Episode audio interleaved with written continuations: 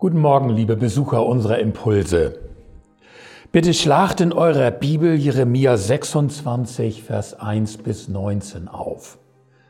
Der Impuls steht unter dem Titel Ein Gott der Reue Jeremia 26, 1 bis 19. Es hat ein Thronwechsel in Jerusalem stattgefunden. Er steht von vornherein unter schlechten Vorzeichen. Der alte reformerische König Josia ist auf einer militärischen Aktion ums Leben gekommen. Das ist schlimm. Die Zeche musste sein direkter Nachfolger bezahlen. Er war den siegreichen Ägyptern nicht genehm und wurde einfach entfernt. Stattdessen wurde der junge Joachim intronisiert. Von außen. Zusätzlich muss er fette Reparationszahlungen aufbringen. Er möchte sich so schnell wie möglich etablieren. Unerfahren, von zusätzlichen Hypotheken belastet, aber ambitioniert. Ein gefährliches Gemisch. Und jetzt findet eines der ersten großen Wallfahrtsfeste in Jerusalem unter seiner Ägide statt.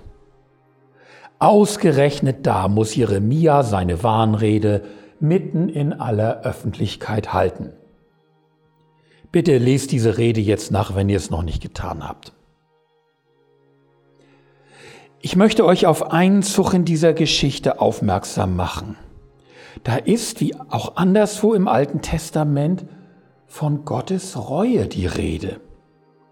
Und das gleich dreimal aus verschiedenem Mund. Ein Wort ist ein Wort und ein anderes Wort nimmt es nicht fort. Es geht um die Frage, ist Gott nicht, wenn er einmal eine Strafe androht, an sein Wort gebunden? Würde er sich nicht unglaubwürdig machen, wenn das Angesagte dann nicht kommt? Würde er sich nicht einen Zacken aus seiner Krone brechen?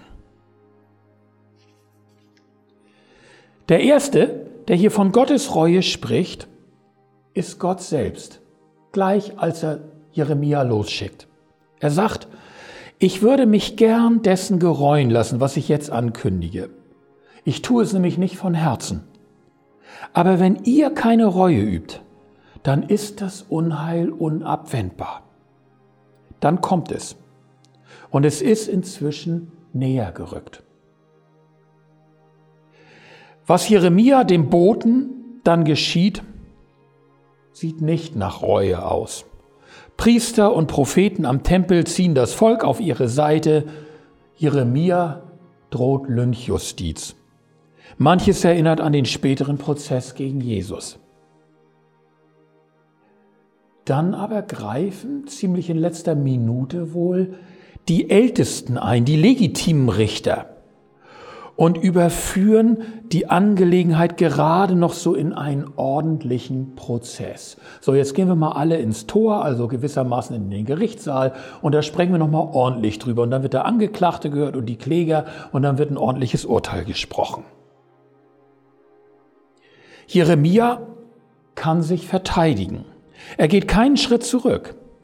Aber auch er stellt Gottes Reue als Möglichkeit in Aussicht. Die Stimmung wandelt sich. Da war doch schon mal ein Prophet, der ähnliches angekündigt hat. Wie anders wurde damals reagiert, aber da gab es auch noch einen anderen König. Und tatsächlich, das Unheil wurde aufgehalten. Schließlich halten die Oberen zusammen mit dem Volk fest, nein, Jeremia ist in Wahrheit unschuldig. Er ist ernst zu nehmen. Aber das Unheil, das er angesagt hat, muss nicht zwingend kommen. Gott bricht sich keinen Zacken aus der Krone, wenn er gnädig ist. Im Gegenteil, er will es von Herzen. Er will sich gereuen lassen. Es ist noch einmal gut gegangen, mehr aber auch nicht. Von echten Umkehraktionen, Reueaktionen im Volk hören wir sonst nichts. Wie sieht es bei mir aus? Welche meiner Taten oder meiner Gewohnheiten hat ein zerstörerisches Gefälle.